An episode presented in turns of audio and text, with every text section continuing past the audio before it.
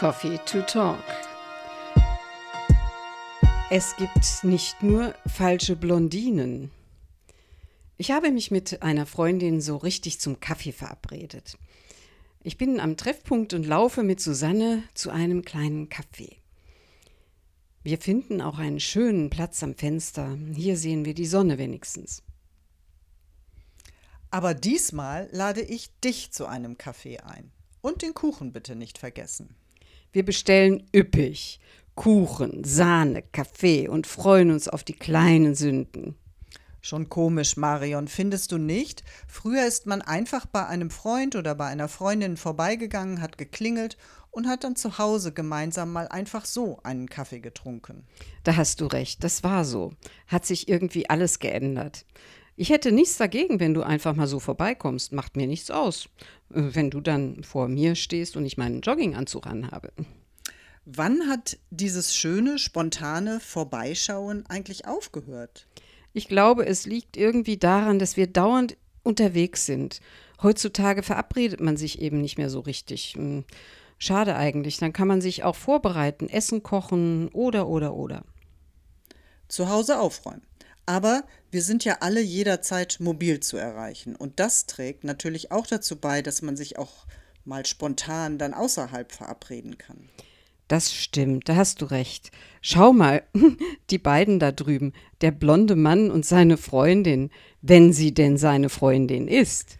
Die scheinen zumindest Kommilitonen oder Kollegen zu sein. Sieht aus, als würden sie lernen oder etwas zusammenschreiben. Ja, aber mir sind die schönen langen Haare aufgefallen von dem Mann. Und es sieht so aus, als wären sie nicht seine eigene Haarfarbe. Ich habe eben auch zuerst gedacht, das ist eine Frau. Aber jetzt hat er seinen Kopf gedreht und ich habe die Koteletten gesehen. Warum heißt es eigentlich Koteletten? Weißt du das? Keine Ahnung. Aber ins Französische übersetzt heißt das Wort Seite, Côté. Vielleicht kommt es daher. Immer wenn ich Männer mit Koteletten sehe, denke ich an Elvis. Der hatte ja auch immer Koteletten. Also ich finde das so nicht so richtig toll, Männer mit ähm, Barthaaren im Gesicht. Ich mag gerne in die Gesichter schauen und wenn da zu viele Haare sind, das ist nicht so mein Ding. Kratzt ja auch. Jetzt schaut er her.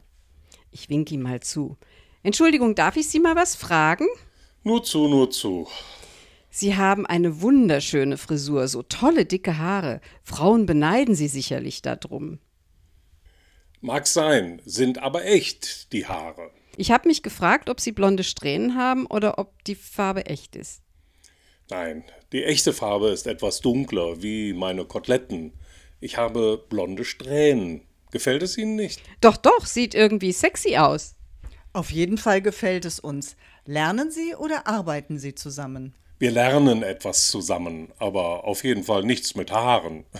Wir studieren Sprachen.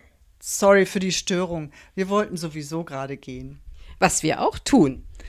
So, und jetzt lassen wir nicht wieder so viel Zeit verstreichen, Marion, bis wir uns wiedersehen. Ich schaue einfach mal bei dir vorbei, rufe aber vorher an, damit du auch da bist. Und Susanne, ich verspreche dir, ich werde dir deinen Lieblingskuchen backen. Tschüss! Vielleicht Hören Sie beim nächsten Mal wieder rein. Könnte ja sein, dass ich mit Ihnen gesprochen habe.